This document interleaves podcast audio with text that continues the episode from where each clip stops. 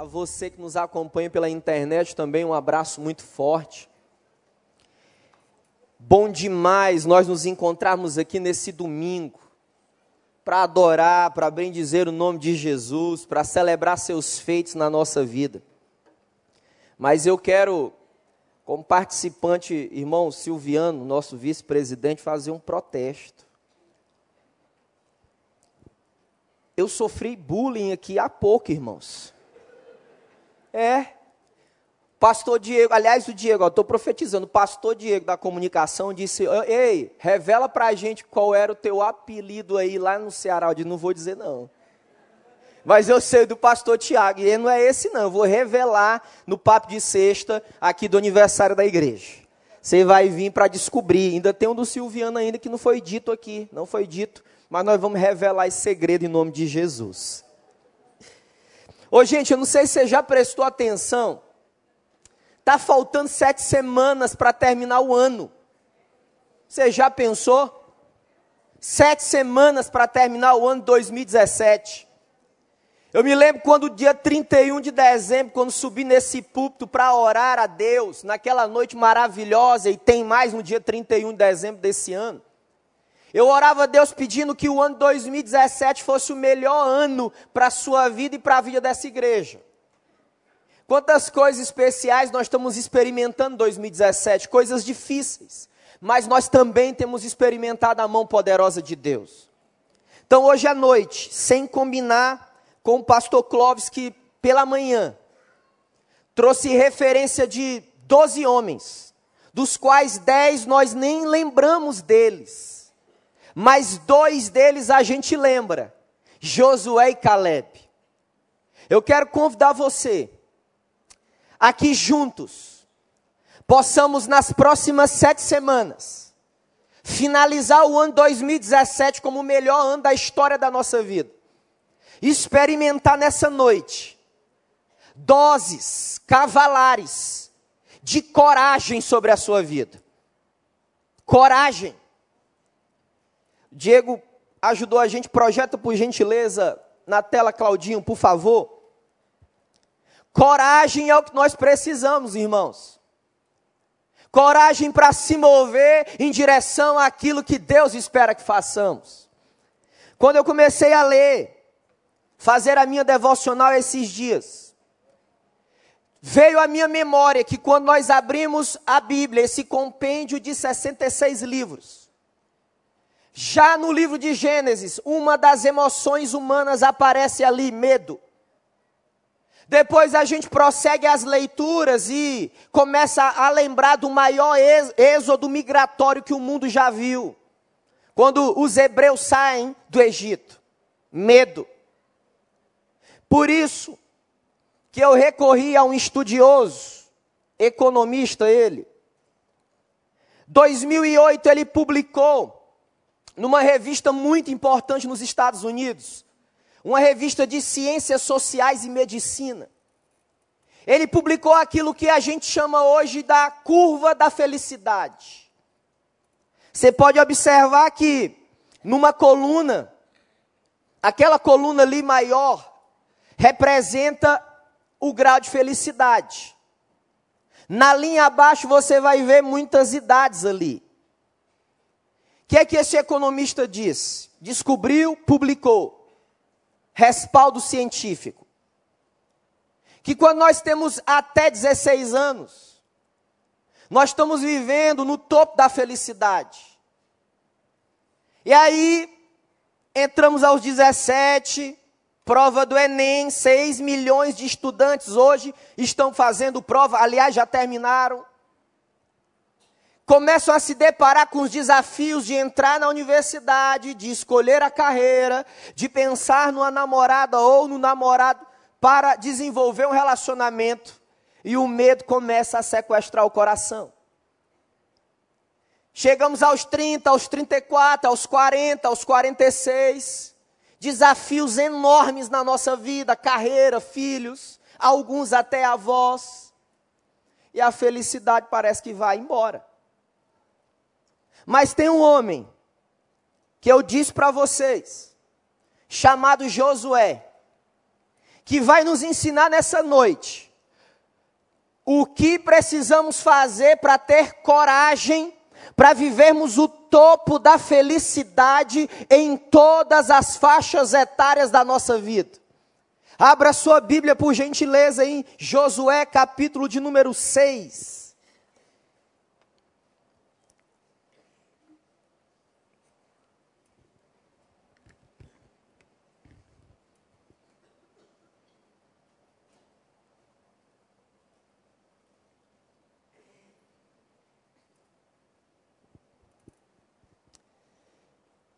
Diz assim a palavra do Senhor.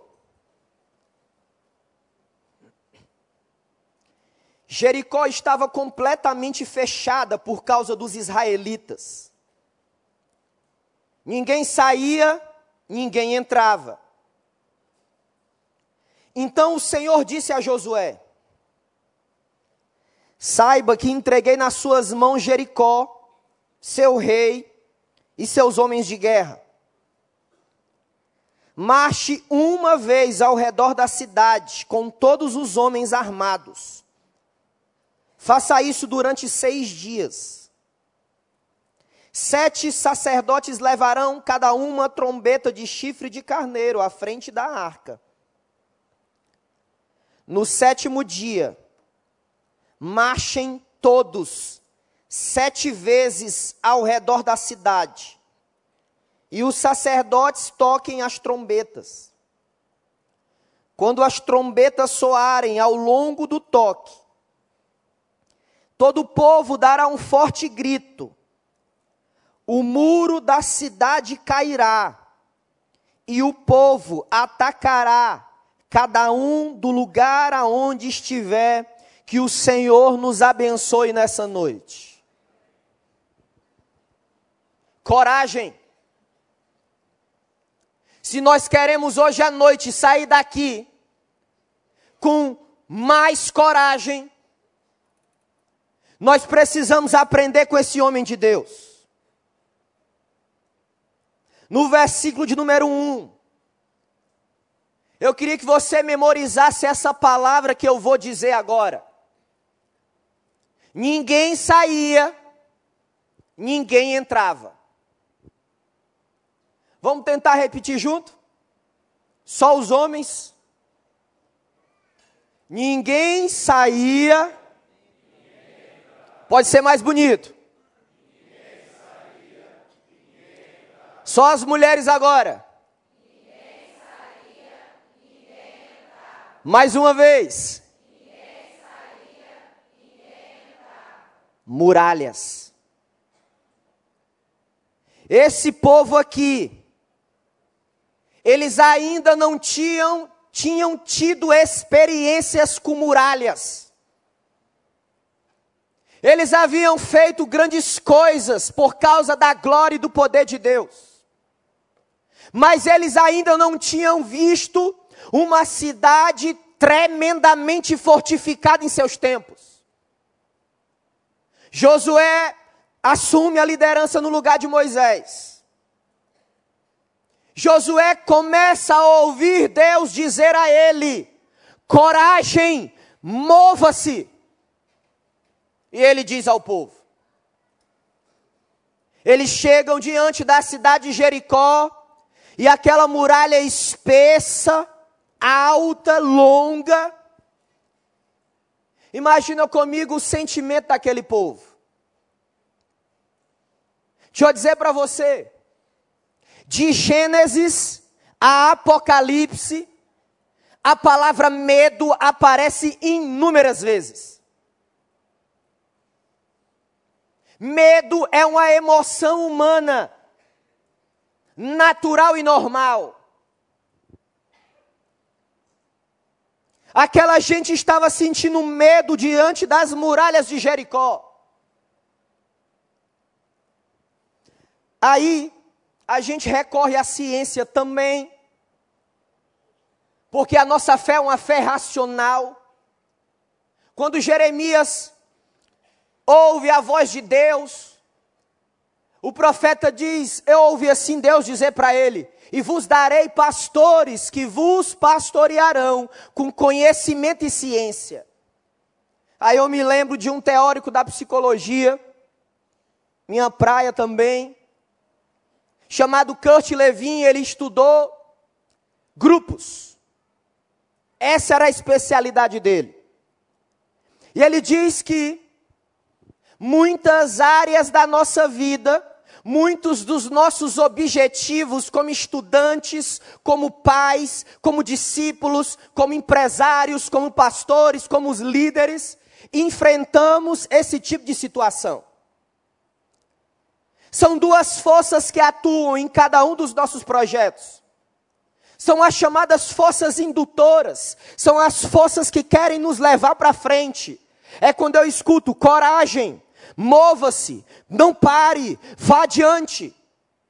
Essas são as forças indutoras. Porém, existem as forças restritivas.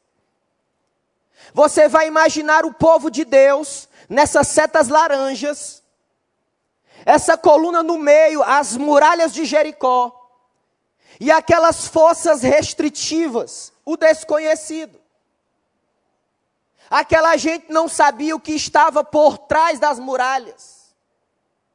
Mas a grande questão que nós precisamos resolver hoje à noite é que se nós queremos ter coragem se nós queremos nos mover nas próximas sete semanas para fechar 2017 como o melhor ano das nossas vidas, nós precisamos entender com clareza o que Josué pode nos ensinar hoje à noite. Ninguém entrava, ninguém saía. Sabe que o Espírito Santo foi colocando no meu coração? É que muitos de nós estamos cercados de muralhas. Parece que a gente não consegue identificar as forças restritivas que nos impedem de ir adiante. Uma delas, por exemplo, as muralhas do ódio. Em tempos que o país está polarizado, praticamente entre duas forças políticas, quando amigos de longas datas vão conversar juntos, comer um sanduíche natural, tomar um suco de uva, um açaí. Eles acabam discutindo severamente. Eles acabam desenvolvendo ódio um pelo outro. Muitas vezes nos encontramos nas muralhas da inveja, da indiferença. Não uma, nem duas, nem três, nem quatro vezes, mas inúmeras vezes. Eu ouvi e vi pessoas que estavam nas muralhas das fobias, dos medos exagerados de barata, elevador, no meio de entrar numa congregação dessa, me, com medo de ir na célula, fobia de pessoas. Muralhas.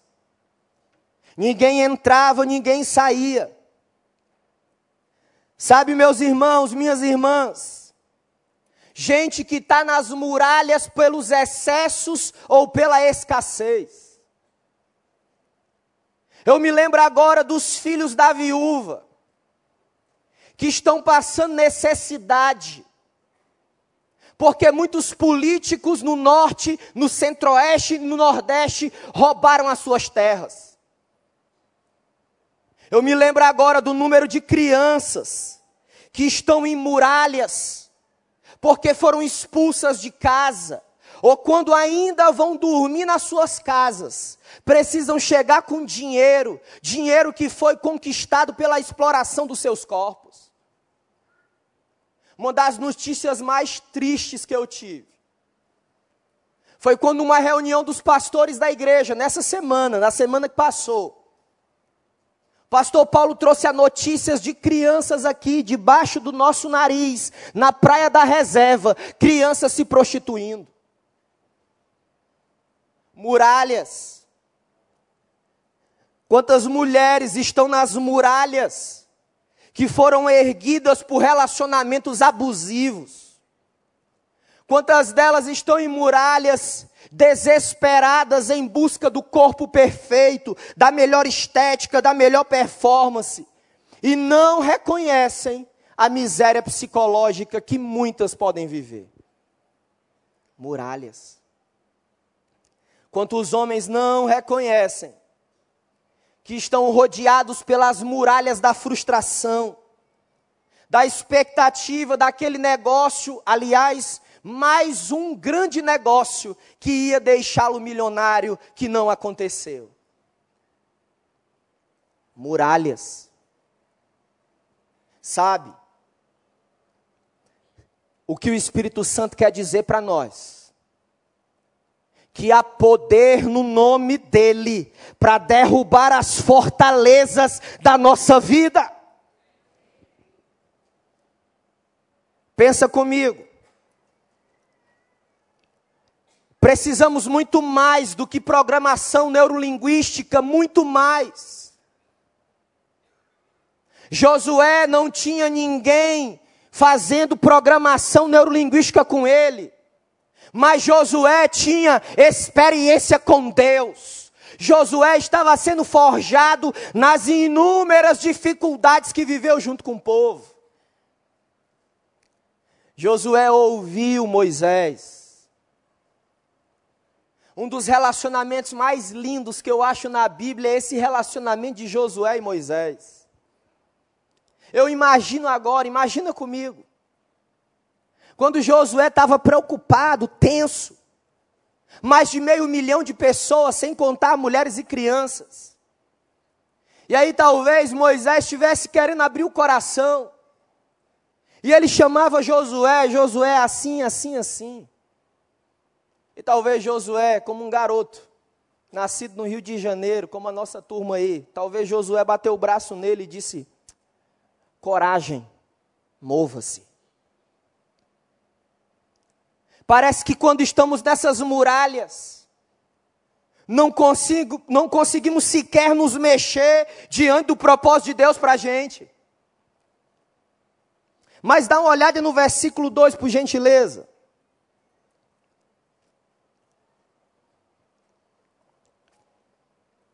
No versículo 2, nós temos a narrativa de que Deus fala com Josué. E Deus fala com Josué assim: Josué, eu vou te entregar essa cidade. Duas coisas a gente aprende: que havia resistência Quando nós estamos nas muralhas, há forças restritivas, há resistências nos impedindo de avançar. Porém, quando Deus diz assim, eu vou entregar essa cidade, Deus está dizendo, eu vou derrubar essas muralhas. Havia promessa. Anota no teu coração. Havia resistência, mas havia promessa. Deus está dando essa palavra para Josué. Sabe o que isso pode nos ajudar agora? É que se eu quero experimentar coragem nas próximas sete semanas, eu preciso entender que pode até haver resistência, mas eu preciso lembrar que há o escape de Deus, porque há promessa. E sabe quem prometeu? Não foi o 71, muitas vezes, infelizmente, do seu patrão, não. Não. Sabe quem prometeu? Não foi o bicheiro, não. Sabe quem prometeu? Foi Deus que prometeu. E aí, eu quero fazer uma distinção com você do que é religião e o que é o evangelho. São duas coisas diferentes. O problema é parece que nós estamos mais acostumados com a religião do que com o evangelho. Eu gosto muito quando o Dr. Timothy Keller, escrevendo um dos livros mais lindos que eu já li, chamado O Evangelho Centrado, o Evangelho no Centro, Ele faz essa distinção de uma maneira sensacional, extraordinária. Ele diz o seguinte: presta atenção. Religião é eu obedeço para ser aceito. Eu carrego pedras na minha cabeça e caminho alguns quilômetros, porque eu preciso obedecer para ser aceito.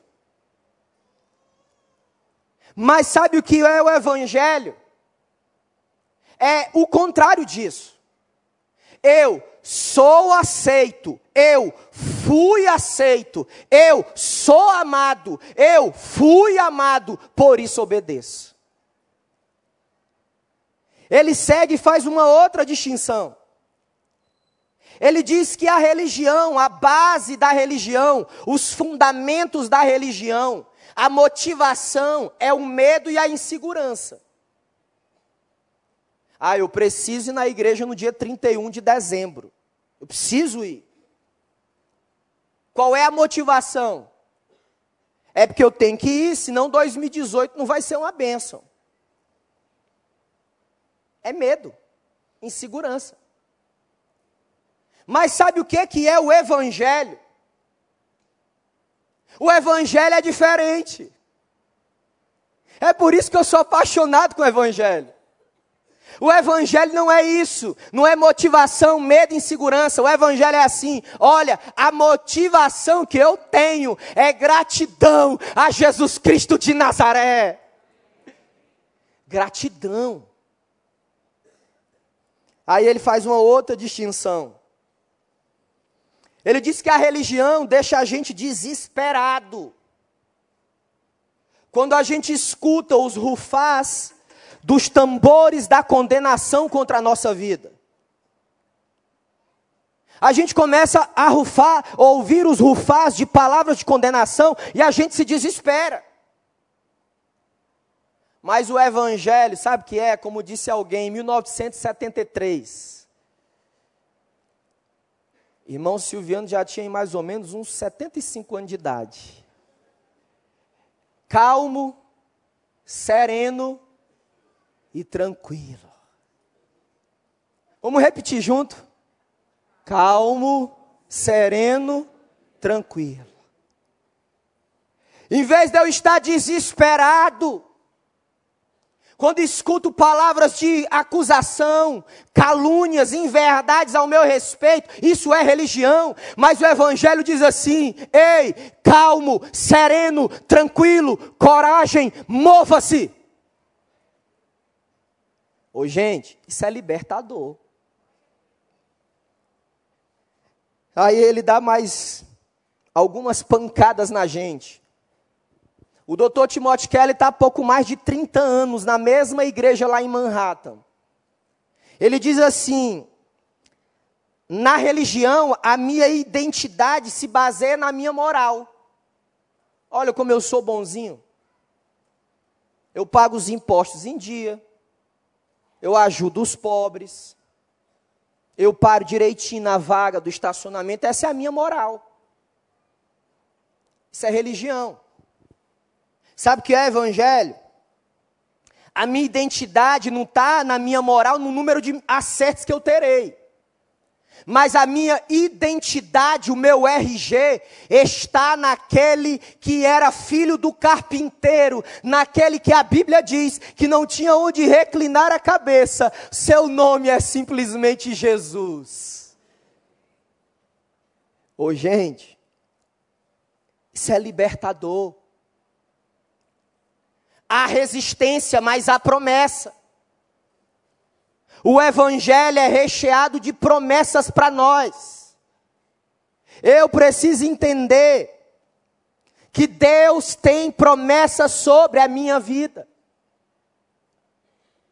Agora imagina comigo. Josué vindo uma muralha enorme na frente dele, o povo estava perto dele. Aí Deus diz assim: Eu vou te entregar essa cidade. Por mais que ele tivesse grandes experiências com Deus, por mais que ele fosse um dos dois únicos homens que deram palavras de encorajamento ao povo para eles partirem, Josué teve medo. Sabe por quê? Porque quando nós vemos um desafio desse tamanho, quando nós vemos essas muralhas ao redor de nós, seja em alguma dimensão, a gente tem medo, muitas vezes não sabe nem o que fazer. Mas é aí que a coisa fica legal. É quando a gente não sabe o que fazer. Que aí o Senhor diz assim: agora você chegou onde eu queria. É quando Ele está nos convidando. O Senhor está nos chamando, um Deus relacional, não um Deus distante. Um Deus repleto de alegria, não um Deus ranzinza. Quando Ele diz assim: Ô oh, filho, vem cá, eu vou caminhar com você. E esses tijolos aí, essas muralhas, diante do meu poder, do amor que eu tenho por você, não significam nada. Só tem uma coisa. Eu preciso deixar a ideia do tá tranquilo, tá favorável, para uma confiança cega em Deus. Confiança cega não é uma fé sem fundamento, não é isso. Não é nada disso. O Brent Manning escreve, escreve esse livro que é lindo, lindo, lindo, lindo, chamado Confiança Cega. E ele diz assim: é quando eu começo a experimentar a presença gloriosa de Jesus na minha vida, que se for necessário eu salto de bug jump sem ninguém segurar a corda, porque quem segura a corda é Deus. É a confiança. Josué ouviu essa palavra. E sabe que Deus espera muitas vezes ouvir de nós. Eu não consigo mais, eu não sei resolver. E Ele tem muita expectativa de nós nos ajoelharmos em oração e dizermos que não conseguimos fazer, para que Ele possa dizer para nós: meu filho, minha filha, faz o seguinte, faz o teu melhor e deixa o resto comigo. Eu fico pensando nos pais hoje que tomaram café da manhã com seus filhos, as mães. E essas moças e rapazes, antes de saírem para fazer uma prova, o pai e a mãe dando tapa nas costas, dando beijo na testa e dizendo: Filho, faz o teu melhor, porque Deus vai fazer o resto. Sabe qual é o nosso melhor? Ouvir, coragem, mova-se.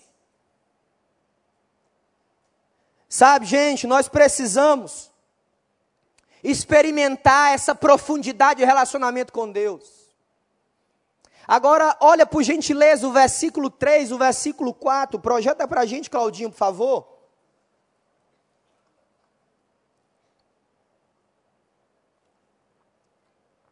Tem um negócio meio esquisito que acontece aqui agora.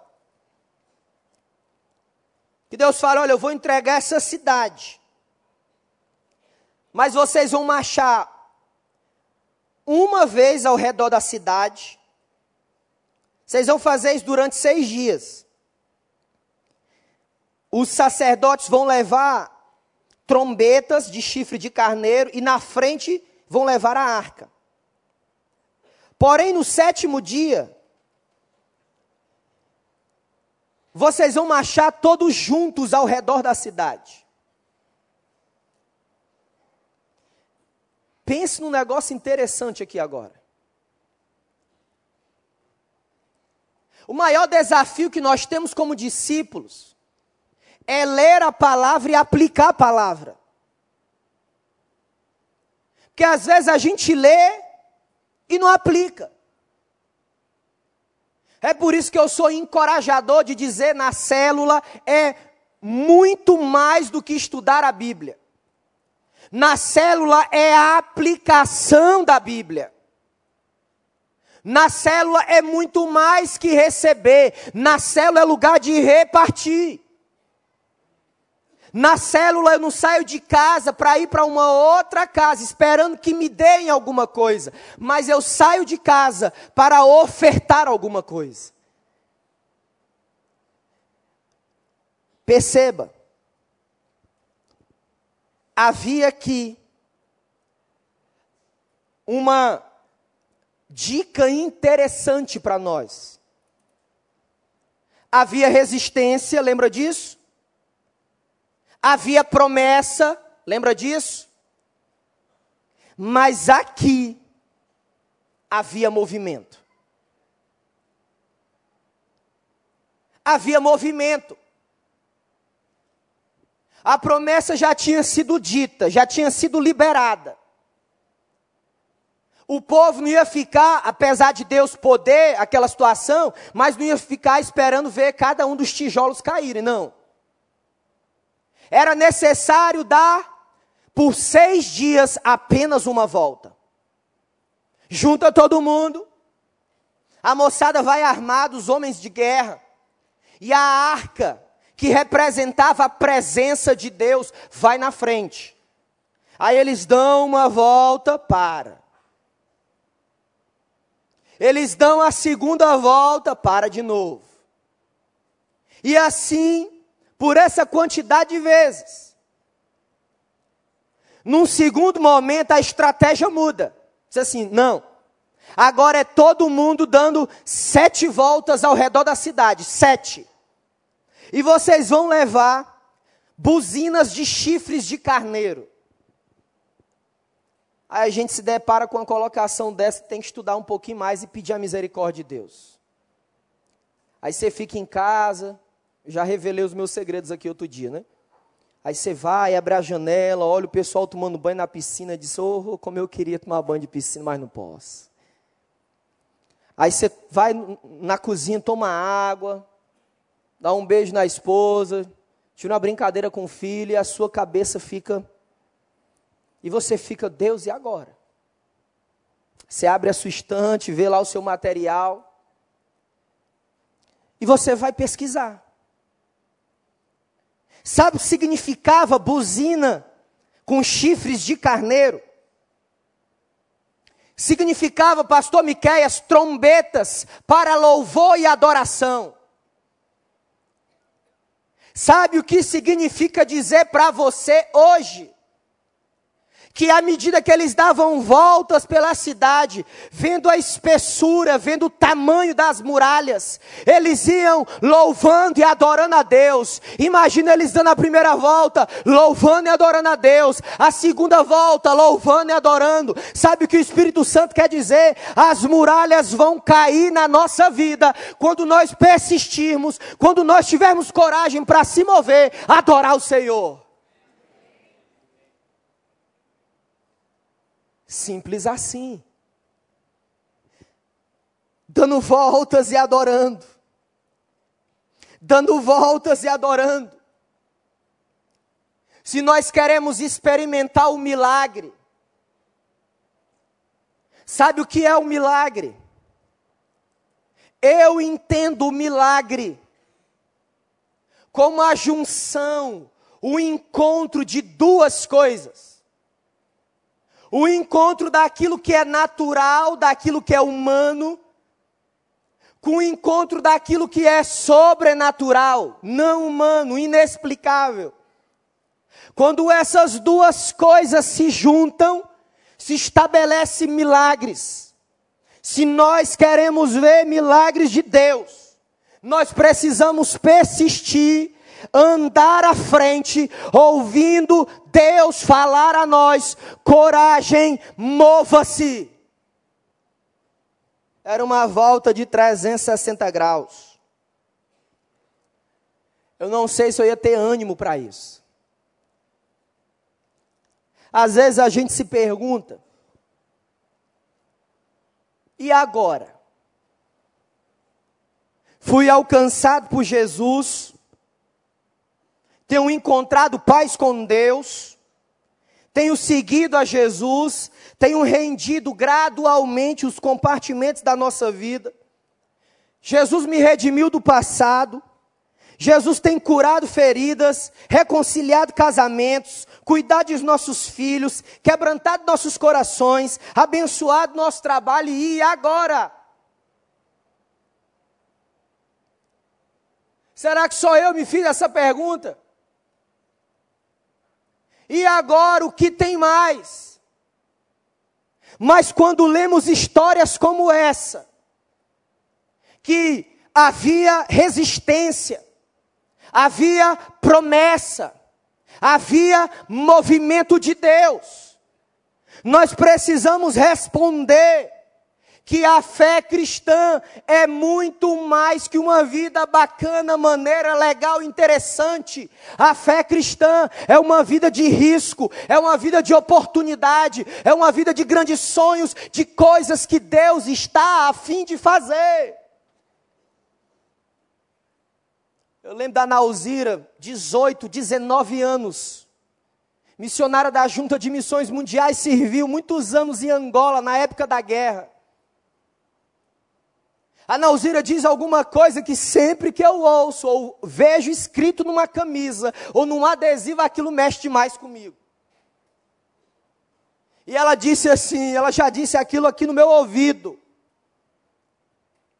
E ela disse: Olha, Deus quer que perguntemos a Ele, Senhor, aonde você está realizando grandes coisas para que eu possa me juntar com você? Você já pensou nisso? Uma vida bacana, legal, interessante, é, é maneiro. Mas será que é só isso? Ou será que as nossas orações podem ser assim? Senhor, me revela aonde está acontecendo grandes coisas para que eu participe com você. E a gente vê a obra que estamos realizando aqui, no apoio pastoral, no apoio terapêutico, com a turma do Celebrando a Recuperação com homens, mulheres, moças e rapazes, com adolescentes que têm sido restaurados por Deus. Deus está fazendo coisas especiais ao redor do mundo. E aqui do nosso lado, talvez no banco do lado, tem alguém que esteja vivendo coisas grandiosas em Deus. Havia movimento. Havia movimento. Mas olha por gentileza o versículo de número 5. Projeta para a gente, obrigado, Claudinho. O versículo de número 5. Olha o que, que aconteceu. Eles obedeceram. E lembra, a religião é eu obedeço para ser aceito. O evangelho não. Eu sou aceito, por isso obedeço. Eles obedeceram, fizeram aquilo que o Senhor disse, deram volta à cidade. E eles gritaram.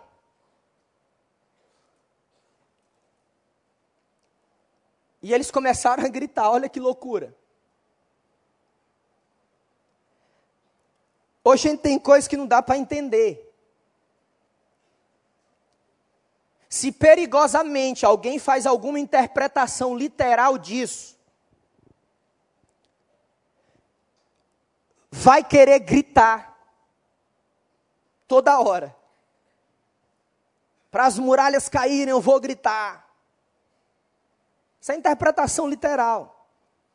Perigosa. Mas o texto está apontando para nós que o grito significava clamor que não quer dizer que todo clamor é um grito, não é isso. Eles chegaram diante das muralhas e começaram a clamar. Porque era o que Deus havia dito para eles fazerem. Literalmente em 2018, paredes que estão nos rodeando aqui precisam cair. Essas paredes precisam cair. Para quê? Para que o propósito de Deus se estabeleça no meio de nós. O nosso pastor tem lançado um sonho, uma visão de Deus, de ampliar esse espaço que temos hoje em mais mil lugares. Mas talvez você está visitando a gente e não conhece a história dessa igreja. Essa igreja não começou ontem, ela tem 29 anos. Começou na sala de um apartamento lá no Barra Sul. E a cada dia o Senhor foi acrescentando, segundo a palavra, os que iam sendo salvos. Chegou a hora, 2017, lembra? As próximas sete semanas. Uma virada tremenda na vida da igreja. Porque quando Deus faz um sacode na sua vida, esse movimento, esse derramamento da graça, é para que a gente possa multiplicá-la daqui até os confins da terra. Essas muralhas precisam cair. Elas vão cair diante do nosso clamor. Elas vão cair diante da nossa adoração. Mas além dessas muralhas aqui, de gente corajosa, que vai investir em todas as dimensões, para que essas paredes caiam. Eu estou pregando para vocês e para mim hoje sobre um homem que ouviu, coragem, mova-se. E ele conduziu o povo para que experimentasse milagres de Deus. Ele levou o povo a clamar diante de muralhas. Mas eu também me lembro agora,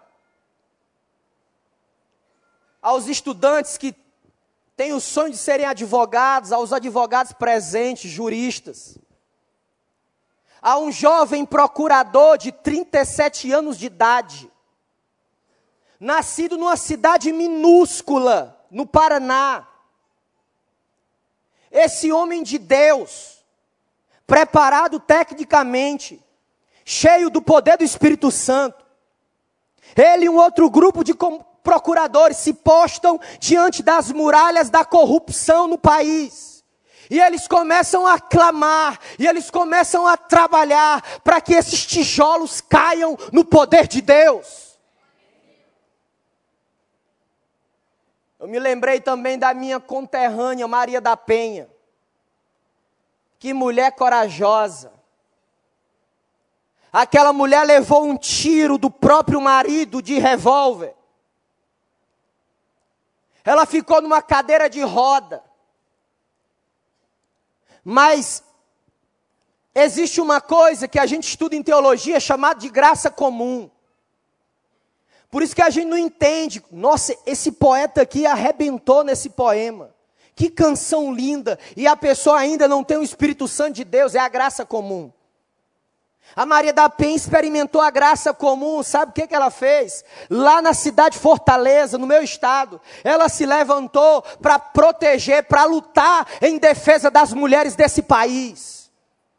Ela clamou, gritou diante das muralhas, para que essas muralhas caiam na nossa nação. Como esquecer porque tem a honra, o privilégio, o prazer de ser casado com uma professora. Como esquecer da professora Ellen de Abreu Silva Batista? Você já ouviu falar dela? Sabe o que essa mulher fez? Lá no interior de Minas Gerais, na cidade de Janaúba. Quando um homem com problemas psiquiátricos jogou fogo na creche. Aquela professora que o Brasil precisa de mulheres como aquela ela entrou na creche e começou a tirar as crianças e colocar as crianças pela janela. Ela gritou contra as muralhas da impiedade, da ira, da raiva.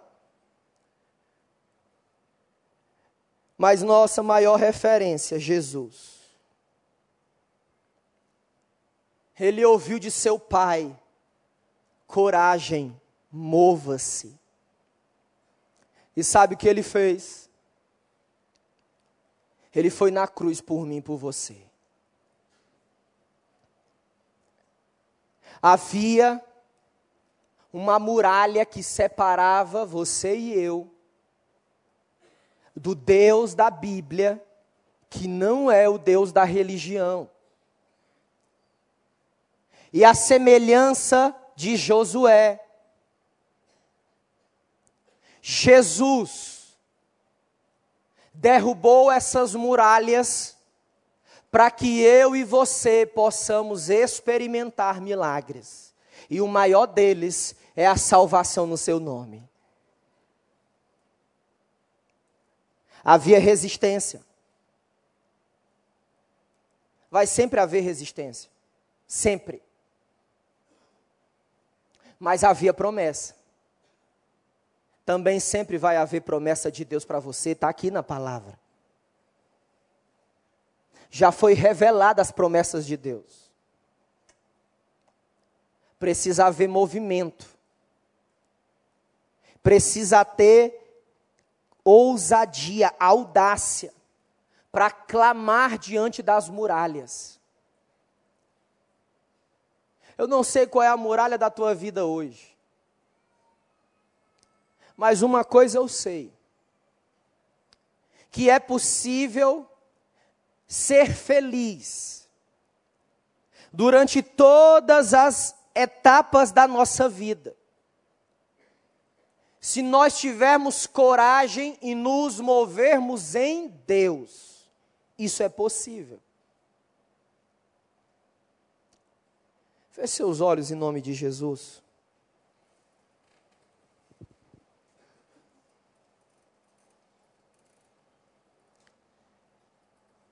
Talvez essa noite não era a palavra que você queria ouvir, mas eu creio no Senhor que era a palavra que você precisava ouvir.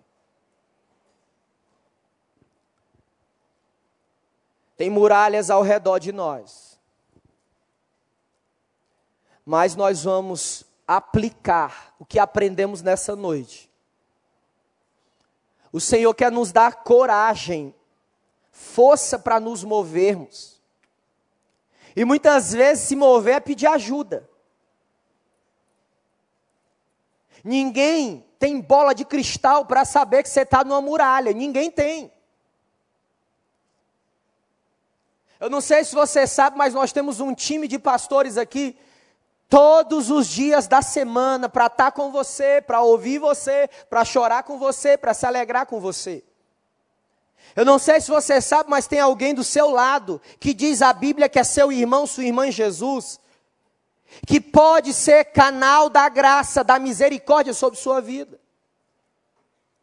Eu não sei se você sabe, mas nós nos reunimos não é só aqui. Nós nos reunimos segunda, terça, quarta, sexta, sábado, nas casas. Peça ajuda. Eu quero orar por você.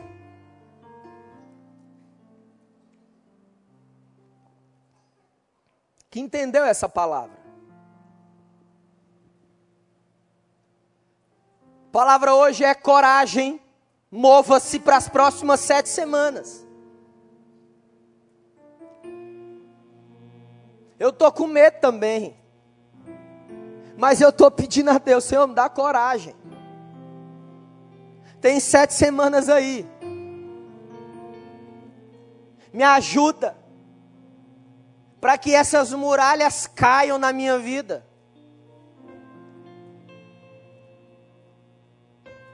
Eu quero orar junto com você enquanto nós vamos adorar o Senhor. Se você entendeu essa palavra, se você entendeu que Jesus derrubou muralhas para que você tivesse acesso a Deus. Se você diz assim, hoje à noite eu quero que muralhas caiam na minha vida, seja elas quais forem,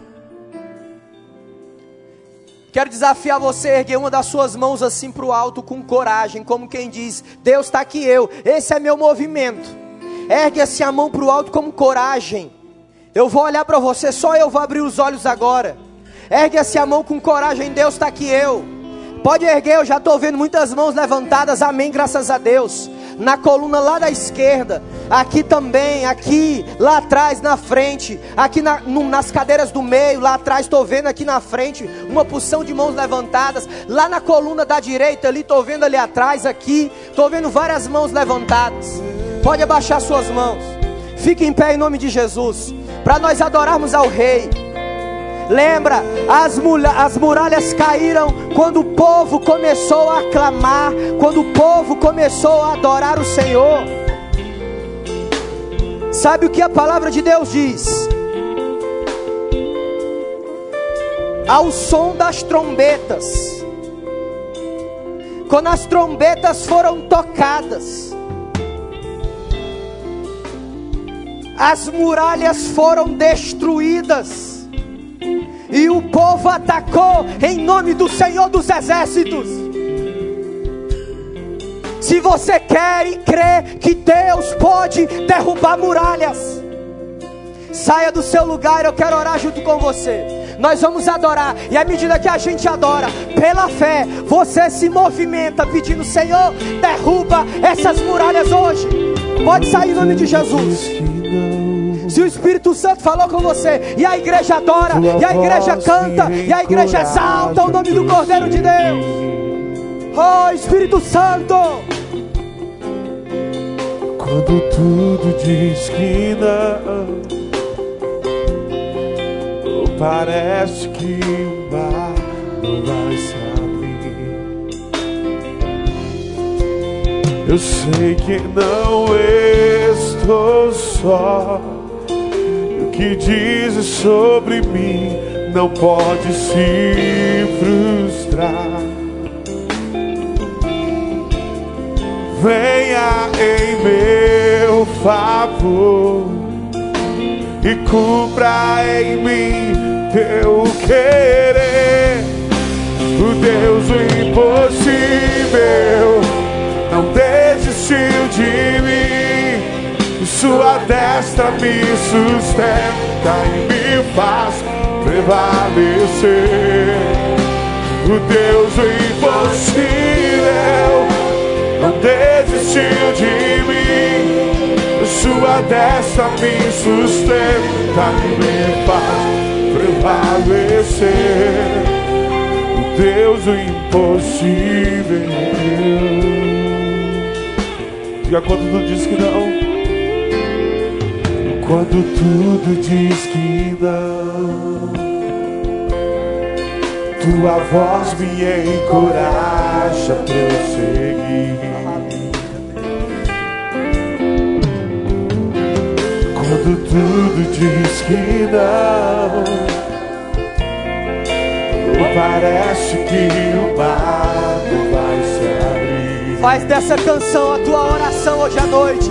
Eu sei que eu não estou só.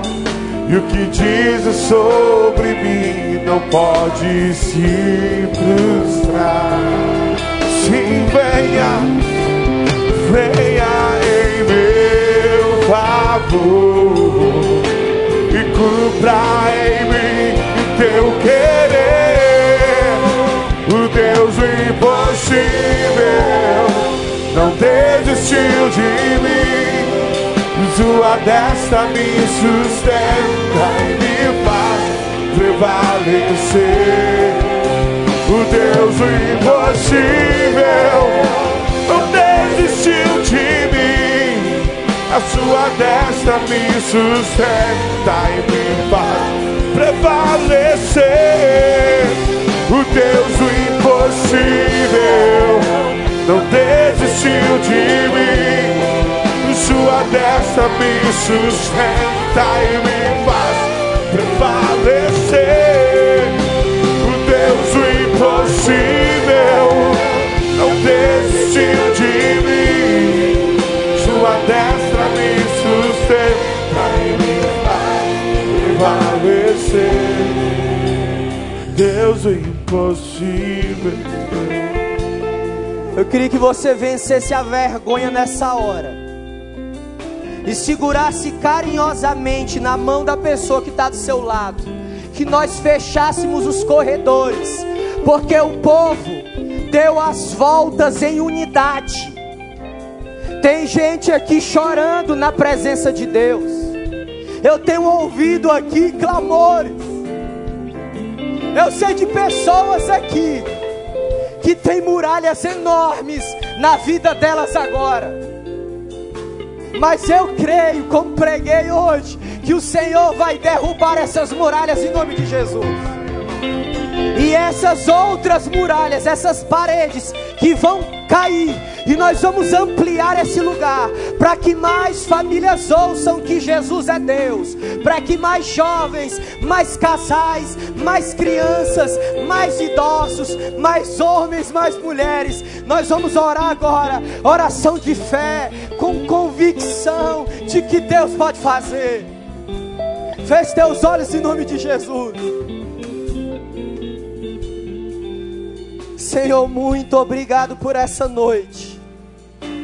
Obrigado por cada irmão, cada irmã, cada família que está presente nesse ambiente de glória, Senhor. A cada domingo, o Senhor tem nos visitado de uma maneira especial. Nas quintas-feiras, quando nos encontramos nas casas, a glória do Senhor tem sido revelada sobre nós. Senhor, nós entendemos que não somos melhores e nem piores do que quaisquer outros, mas é, Senhor, visível, é quase palpável a glória que o Senhor tem derramado sobre nós. Senhor, abençoa a vida do nosso pastor, da sua família. Senhor, abençoa a vida dos pastores da tua igreja. Abençoa os líderes. Abençoa os chefes de família, os servos, os sacerdotes, os homens. Abençoa suas esposas como auxiliadoras. Abençoa seus filhos. Pai, assim como o povo fez, dando sete voltas ao redor da cidade, nós queremos dar no mundo espiritual voltas agora sobre as nossas muralhas muralhas de rejeição, muralhas de abandono, muralhas de abuso. Nós queremos suplicar agora, Senhor, o poder do Teu nome colocando por terra todos os tijolos dessa muralha. Que a luz de Jesus brilhe, que a graça brilhe em cada casa, em cada vida. E aqueles que não te conhecem como Senhor e Salvador, que o Senhor repreenda agora todo espírito das trevas, toda obra feita na escuridão contra o teu povo, debaixo do teu sangue nós oramos. E obrigado porque já nessa semana nós vamos comemorar e testificar durante os 29 anos que essa igreja comemora que o Senhor o mesmo que derrubou as muralhas de Jericó, vai derrubar as muralhas na nossa vida. Se você crê nisso, aplauda Jesus, adore a Jesus. O Senhor inaugurou um tempo especial para nós. Eu creio nisso.